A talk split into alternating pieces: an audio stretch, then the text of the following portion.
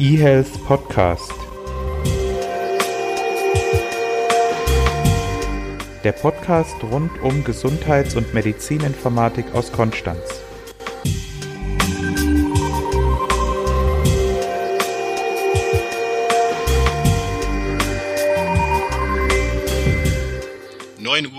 16. Juni. Es ist wieder Zeit für einen neuen eHealth Podcast. Diesmal die Folge 32 und im letzten Podcast hatten wir einen Papst. In diesem Podcast haben wir quasi einen Gilden-Zeremonienmeister, aber später mehr dazu. Renato, was haben wir heute für Themen?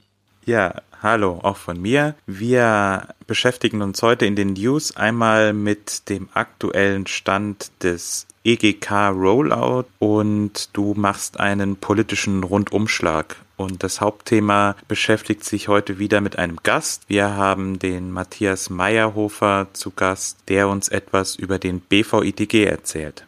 Gut, fangen wir an mit den News. Meine News beschäftigt sich mit der Gematik. Es gab schon eine inoffizielle Freigabe von Herrn Gröhe und jetzt gibt's die offizielle Freigabe von der Gematik, dass es mit dem Online-Produktivbetrieb losgehen kann. Somit werden dann auch die Termine des E-Health-Gesetzes eingehalten. Jetzt kann also die Wirtschaft die Hardware bereitstellen für den Online-Produktivbetrieb, also Konnektoren, Lesegeräte und so weiter. Was ein Arzt dann braucht später, um seine Praxis betreiben zu können, sind eben diese VPN-Konnektoren, die Router, die den Zugang zur eHealth-Infrastruktur gewähren. Dann braucht es noch eine Smartcard. Es braucht natürlich noch die Lesegeräte und den Heilberufsausweis. Dazu gibt es dann noch ordentlich Zuschüsse, aber da haben wir ja in den vergangenen Podcasts schon mal drüber gesprochen.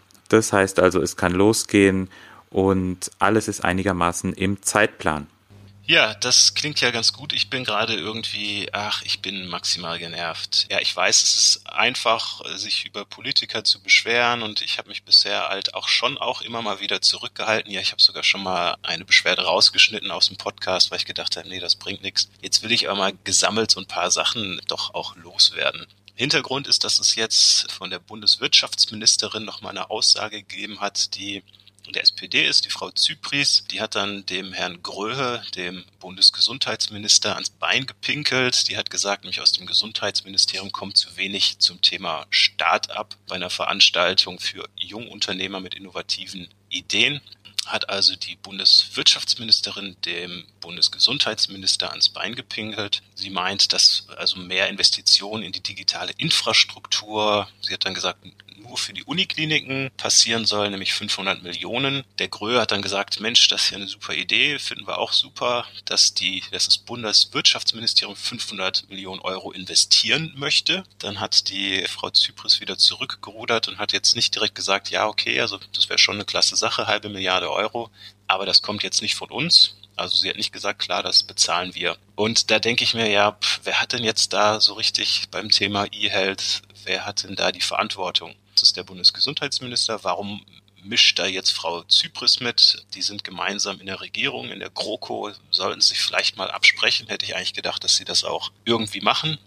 Ich hoffe, dass es jetzt nicht nur Wahlkampfgetöse ist. Herr Gröhe selbst auch, haben wir gesehen, auf der Connet haben wir auch drüber gesprochen, dass ich die Rede eigentlich ganz okay fand. Der war jetzt auch beim Ärztetag und hat dort dann gesagt, dass es nicht so schnell vorangeht, weil die Industrie schuld ist und die nicht entsprechend schnell mitarbeitet. Davon hat er allerdings nichts gesagt, als er auf der Connet war. Und da denke ich mir, ja, hm, das ist schon so ein bisschen Fähnchen im Winde, je nachdem, wo er gerade auftritt, erzählt er dann mehr oder weniger das, was die Leute dort hören wollen. Das stört mich auch. Also das wirkt alles unkoordiniert, nicht eine stringente Linie, die in alle Richtungen verteidigt wird. Und da mache ich mir ein bisschen Sorge. Und das nächste ist, dass ich wieder ein Interview gelesen habe. Diesmal war es wieder ein CDU-Politiker, der gesagt hat, ja, die Daten werden ja alle auf der EGK gespeichert. Und da habe ich jetzt echt langsam die Schnauze voll, muss ich einfach mal so sagen. Wenn man davon so wenig Ahnung hat, dann kann man gerne auch mal eine Interviewanfrage ablehnen. Also wenn man immer noch nicht weiß, dass die Daten nicht alle auf der EGK gespeichert sind, sorry, dann sollte man zum Thema Technik von der EGK und zum Thema Datenschutz da einfach auch wirklich mal vielleicht ein Interview ablehnen und sagen, nee, ich habe davon keine Ahnung, sprecht mit jemandem, der Ahnung hat. Das ist einfach nur noch peinlich, sorry. Vielleicht kann man das ja einführen, dass man nur noch etwas zu dem Thema sagen kann, wenn man eine gewisse Grundbildung in dem Thema Gematik hat. Das wäre doch mal eine eine Maßnahme. Ja, weißt du, was das Schlimme ist? Und jetzt geht mein Rant weiter über die Politiker. Gut, vielleicht sind es natürlich auch die, die äh, Redakteure, die dann irgendwas draus machen, wobei ich sowas Falsches im Mund immer wieder kann ich mir eigentlich nicht vorstellen. Ich möchte gar nicht wissen, was da sonst noch, also das ist jetzt ja ein, ein Bereich, in dem wir uns auskennen. Und in dem fällt natürlich auf, was da ja, für Sachen erzählt werden und wie wenig fachliche Kenntnis da, da vorhanden ist. Also wenn das überall so ist, ei, ei, ei, ei, ei. Deswegen, falls jetzt Politiker zuhören, Frau Zypris, Herr Gröhe, raufen Sie sich zusammen. Kaufen Sie endlich Snow CT, verdammt nochmal. Übersetzen Sie den Low Ink komplett ins Deutsche, qualitätsgesichert, stellen Sie den auch weiterhin kostenfrei in einer vernünftigen maschinengelesbaren Variante zur Verfügung. Das sind Schritte eins und zwei. Dann verpflichten Sie die Ärzte und die Häuser auf CDA Level 3. Industrie möchte da ja eigentlich mitmachen. Es gibt ja den BVITG Arztbrief, der auf CDA ja aufbaut. Fördern Sie das, dass die Ärzte das austauschen, geben Sie den Patienten die Rechte, dass zum Beispiel so ein CDA Level 3 Dokument mitgegeben werden muss. Fördern Sie das also bei den Ärzten und bei der Industrie. Machen Sie sowas, anstatt sich gegenseitig in einer großen Koalition ans Bein zu pinkeln. Und achten Sie vielleicht drauf, wer Interviews gibt, wenn derjenige nicht oder wenig Ahnung hat, dann vielleicht einfach mal die Klappe halten. So, das war mein Politiker-Rant, habe ich lange drauf gespart. Das musste ich jetzt noch einfach mal loswerden. Sorry.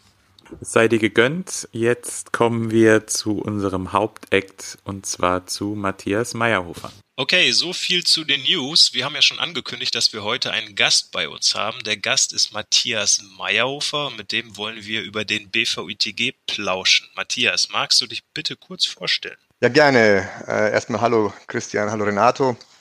Ja, mein Name ist Matthias Meyerhofer und da ist ein Name ein bisschen Programm. Meyerhofer AG äh, im deutschen Gesundheitswesen, glaube ich, durchaus bekannt als ein KISS-Hersteller. Dort bin ich Gründer und nach wie vor Chef der Unternehmung und, und auch Eigentümer. Insofern, ja, ich glaube, einer der führenden KISS-Anbieter in Deutschland. Das ist so der eine Job, um den, glaube ich, geht es aber heute nicht. Das reicht auch jetzt mit Werbung. Mach gar nicht so viel Werbung.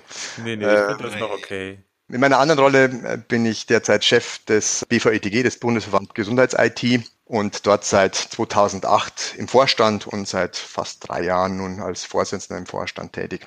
Das ist, glaube ich, die Rolle, in der wir heute miteinander reden hier. Jetzt hast du gesagt, BVITG, Bundesverband der IT-Hersteller im Gesundheitswesen. Was ist es denn genau? Was kann man sich darunter vorstellen? Wie ist da die Geschichte dazu? Ich glaube, ich muss Sie korrigieren. Das heißt nämlich Bundesverband IT im Gesundheitswesen.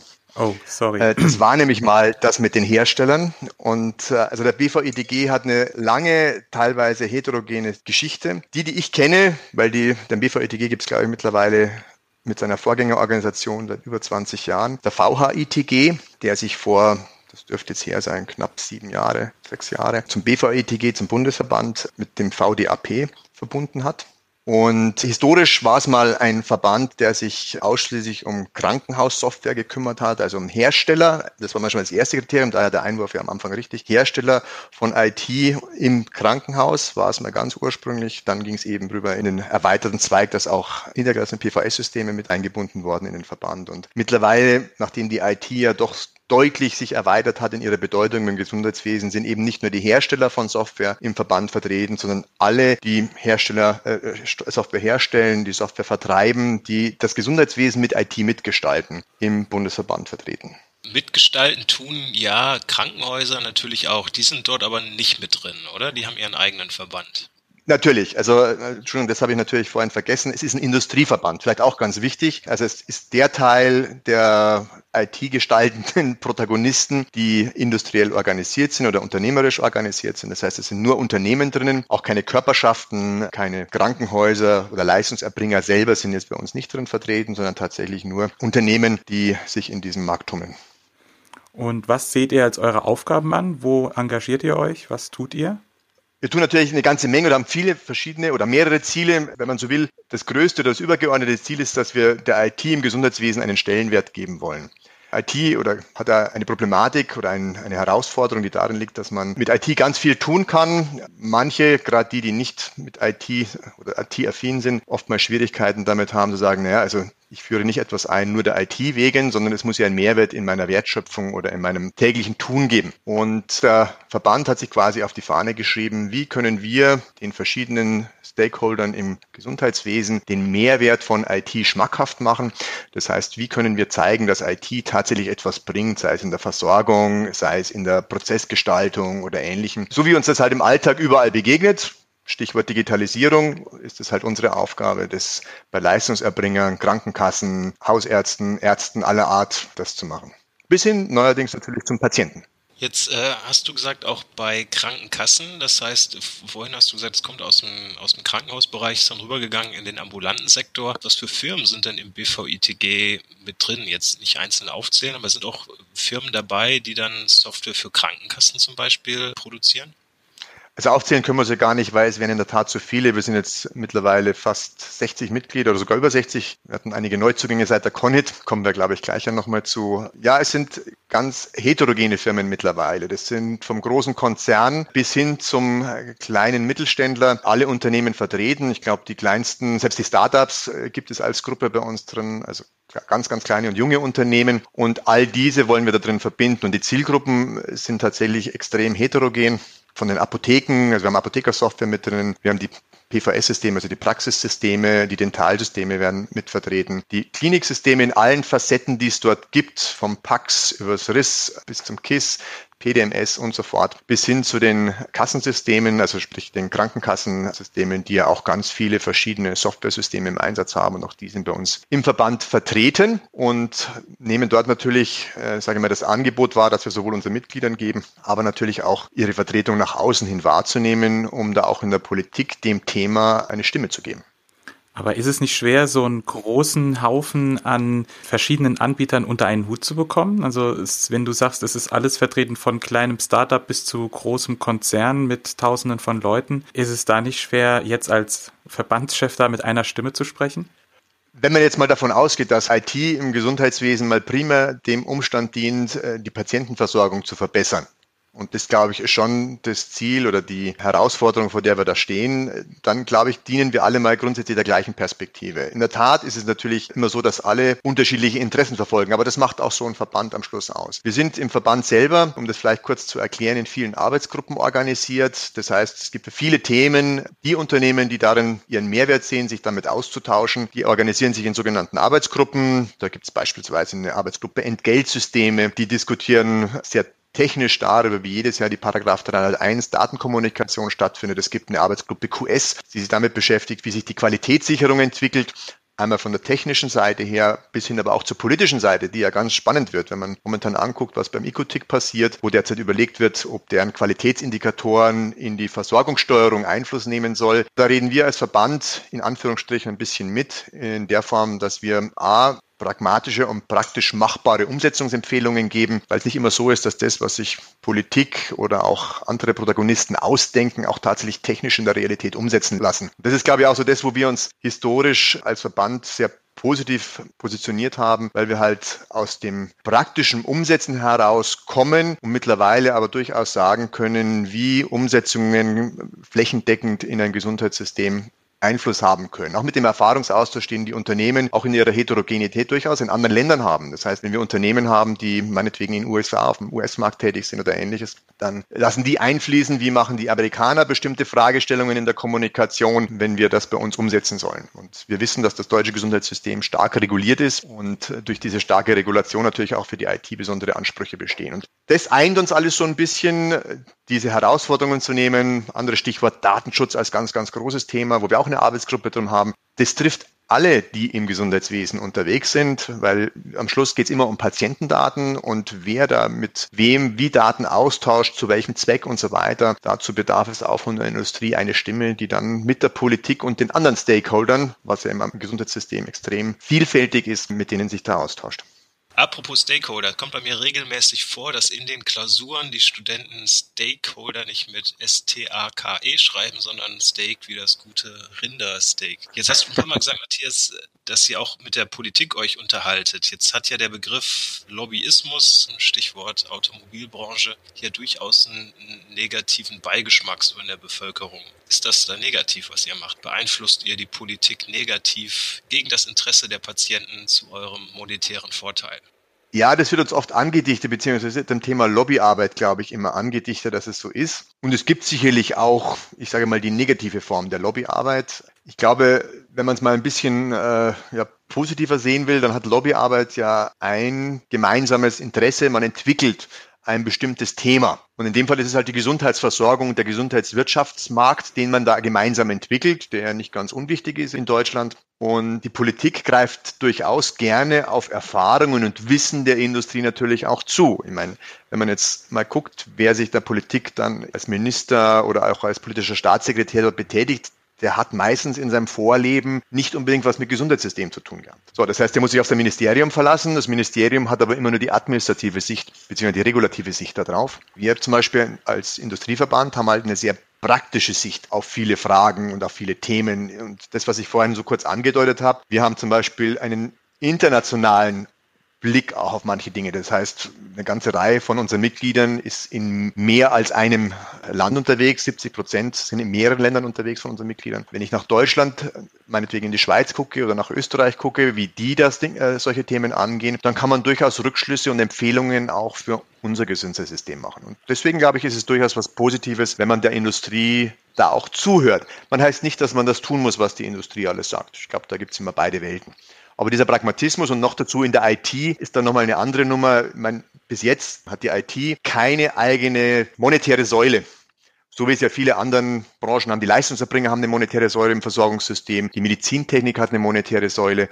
Was meinst du mit monetäre, was ist die monetäre Säule der Leistungserbringer? Was meinst du da? Naja, die haben Budgetzuteilungen. Also wir leben ja in einem regulierten Markt bei der gesetzlichen Gesundheitsversorgung. Das heißt, jeder Bereich, also stationäre Versorgung bekommt ein paar Milliarden, und zwar nicht zu wenige. Die ambulante Versorgung bekommt ein paar Milliarden. Die Apotheker bekommen eine ganze Menge Geld allein aus der Verteilung des Systems heraus. Und eben auch die Medizintechnik, die hat einen ganz klaren Anteil am Versorgungskostenaufkommen und die IT aber eben nicht. IT läuft derzeit in fast allen Haushalten der beteiligten Leistungserbringer und auch der beteiligten Kassen und ähnliches, läuft das als laufende Kosten mit und nicht in der Betrachtung, ah ja, es muss dediziert für IT Geld ausgegeben werden. Das passiert eher selten. Und der erste Bereich, wo das tatsächlich passiert momentan, zum Beispiel Telematikinfrastruktur. Da werden Gelder von der Politik festgelegt, die dafür zu zahlen sind. Ja, oder auch Fördergelder geht es ja schon ein bisschen in die Richtung, wo auch klar ist, dass mit IT irgendwelche Schätze gehoben werden können. Ansonsten in Teilen kann ich dir wirklich absolut beipflichten. Also wir haben hier ja auch im Podcast immer mal wieder Nachrichten, wo sich Politiker äußern zu Themen, gerne auch zur EGK, hatten wir ja auch wieder im letzten Podcast, wo denen einfach nicht klar ist, dass nicht auf der Karte alle Röntgenbilder gespeichert sind oder mehrere CT-Serien ja. etc. Ne? Und wenn man dann von Leuten, die tatsächlich Entscheidungen treffen mit großer Reichweite, solche banalen Sachen einfach nicht klar sind, dann glaube ich, ist es gut, wenn wir da einfach ein bisschen mehr Wissen reinkriegen. Und wenn dann Lobbyarbeit so ist, dass Wissen vermittelt wird, dann bin ich das eine super Sache. Also IT hat ja auch noch, äh, vielleicht ist schon noch ergänzend, äh, leicht die Chance, IT auch machttechnisch zu missbrauchen. Also das, was du gerade beschreibst, ist genau so ein Beispiel. Man muss am Schluss transparent machen, was kann IT und was kann IT nicht sag mal nur so ein Stichwort, Schnittstellen sind böse, Schnittstellen sind unsicher.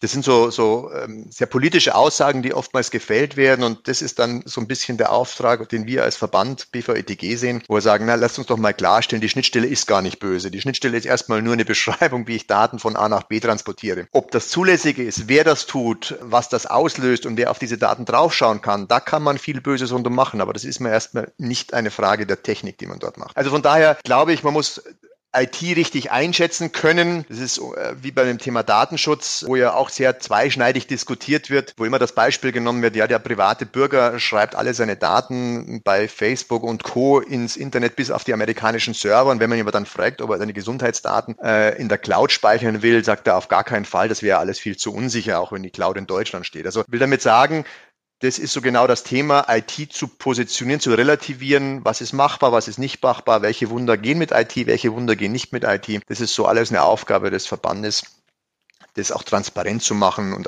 die Chancen, die dafür im Gesundheitssystem liegen, diese auch nach außen zu kommunizieren. Nicht nur in Richtung der Politik, das haben wir ja jetzt als eines der Ziele immer formuliert, sondern für alle Marktteilnehmer. Weil es gibt ja auch die Ärzte, die durchaus manche sehr negativ der IT gegenüberstehen. Und auch denen muss man am Schluss klar machen, dass IT per se nicht gut oder nicht schlecht ist, sondern sich großen Nutzen erbringen kann, wenn man es geschickt einsetzt. Habt ihr auch Kontakt als BVITG mit Patientenvertretern?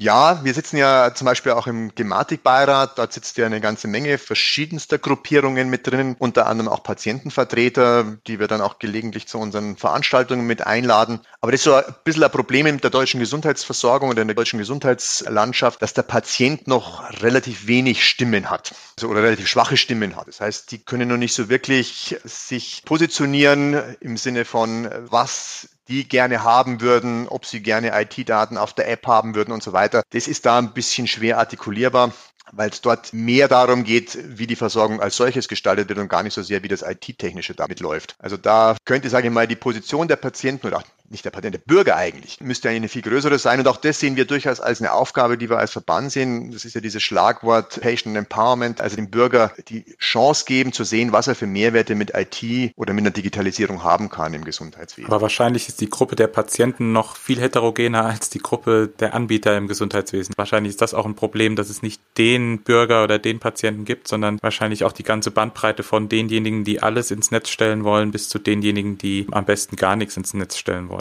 Genau, also so vielfältig wie die Bevölkerung ist, so sind die auch die Patienten. Jetzt hattest du ja so unterschieden zwischen Veröffentlichungswütigen und weniger. Ich würde es noch ganz anders sehen und das ist ja auch immer etwas, was sich darstellt, wenn mal ein Bürger zum Patient wird, also wenn er, wenn er eine Krankheit bekommt, hat er oftmals eine ganz andere Sicht auf solche Dinge, wie wenn er nur in Anführungsstrichen Bürger ist und da ein bisschen neutraler drauf gucken kann. Also wir haben dort auch die ganze Bandbreite der Befürworter, der Verweigerer, der Skeptiker, der Fanatiker, die sagen, alles muss digital sein. Ich glaube, das ist eine gesellschaftliche Aufgabe aller Beteiligter in der Selbstverwaltung aller Institutionen, aber auch der Politik, die Bevölkerung oder die Gesellschaft darauf vorzubereiten, was bedeutet denn Digitalisierung im Gesundheitswesen. Und wir als Verband sind da nur ein Rädchen von vielen, das da, sage ich mal, Position bezieht und sagt, hm, wir als Industrie sehen diese positiven Möglichkeiten, wenn man das Gesundheitssystem etwas mehr digitalisiert, gerade auch unter dem Aspekt der demografischen Entwicklung und so weiter, wo man ja sagt, hm, Kostenthematik, Gesundheitsversorgung. Und das muss man natürlich in die Gesellschaft tragen. Wo ist es für wen wichtig? Für welche Altersgruppen ist es wichtig? Für chronische Patienten kann es an vielen Stellen Vorteile bringen. Es gibt da wunderbare Beispiele, zum Beispiel bei der Diabetesversorgung mit, mit, mit den wo man halt mit IT-Lösungen oder mit digitalen Lösungen das Leben der Patienten auch tatsächlich erleichtert oder Schrittmacherkontrolle und, und, und. Also viele so Punkte, wo man sagt, hm,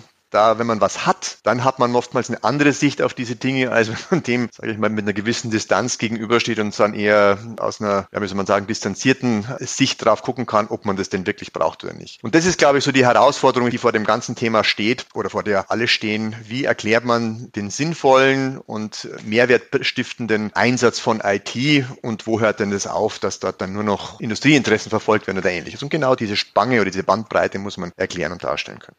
Okay, dann noch eine Frage in die Richtung Datenschutz und IT-Sicherheit. Ihr habt ganz viele Gruppen in der BVITG. Du hattest vorhin schon einige genannt. Gibt es denn auch einige, die sich mit Datenschutz und IT-Sicherheit beschäftigt?